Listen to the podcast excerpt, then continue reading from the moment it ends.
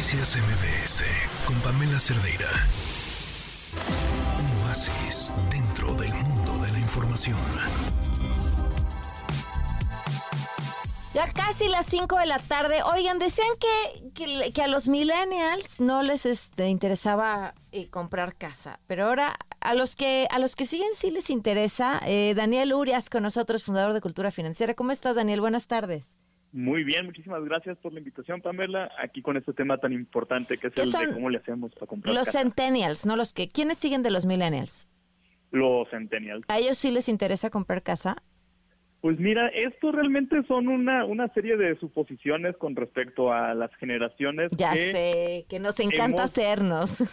Sí, o sea, como que les gusta decir que, que no nos interesa, que, que ya tenemos otros otras prioridades, pero en general y con base en la experiencia todos los días hablando de estos temas, me siguen a mí llegando de gente de todas las edades muy interesadas en saber cómo hacerle para comprar un departamento, para ahorrar para el enganche de una casa, en fin, sigue siendo una necesidad y un interés de muchísimas personas sin importar la edad, porque al final también ha sido lo que hemos visto en el caso de nuestros papás, de nuestros abuelos y de alguna manera también estamos tratando de replicar ese mismo modelo. Ya sé, pues es la seguridad del techo. Ahora a ver, así, tips que se puedan llevar al bolsillo en este momento, Daniel. ¿Qué pasos tendrían que seguir si quisieran comprar su primera casa?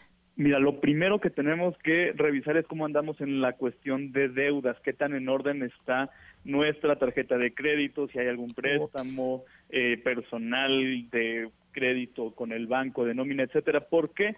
Porque a la hora de que nosotros vayamos a solicitar un crédito hipotecario, que es usualmente la vía por la cual es más sencillo eh, comprar una casa, nos van a revisar nuestro historial de crédito, tanto en, en el sentido de que seamos pagadores puntuales, como en el aspecto de que no tengamos deudas sobre control, digo fuera de control, porque necesitamos tener capacidad para adquirir una deuda tan grande como es la del crédito hipotecario. El siguiente punto muy, muy relevante es cómo andamos de ahorros. ¿Por qué? Porque yo necesito, al momento de que ya tomé la decisión de comprar casa o departamento, contar con los ahorros suficientes para cubrir ciertos gastos, entre los que se encuentran los gastos notariales, la parte de el, el, enganche, que es muy importante, que va a andar rondando por ahí como por el 10% del valor de la casa o departamento que quiera comprar.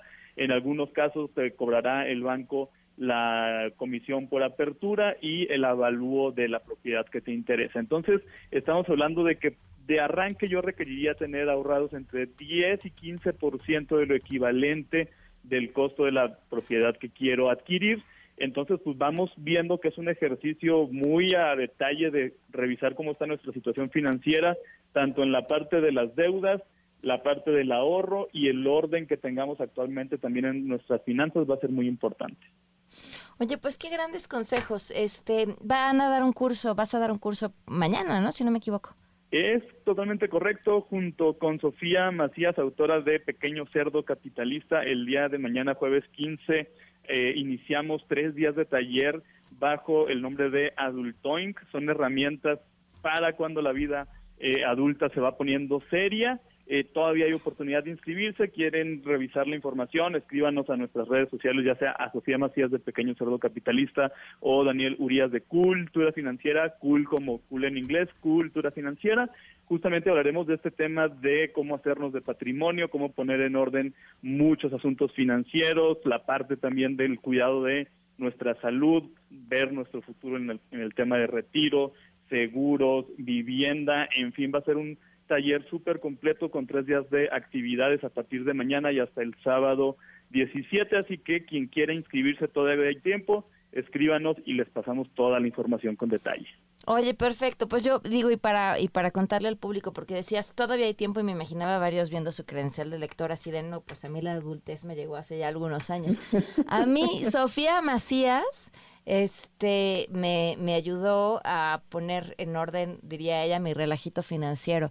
Eh, entendí de números y me empezó a gustar hablar de números y volteé a ver mis números después de Sofía Macías. Entonces, seguro va a ser un hitazo. Muchísimas gracias por acompañarnos. Mil gracias a ti, un abrazo y los esperamos mañana en Adult Time.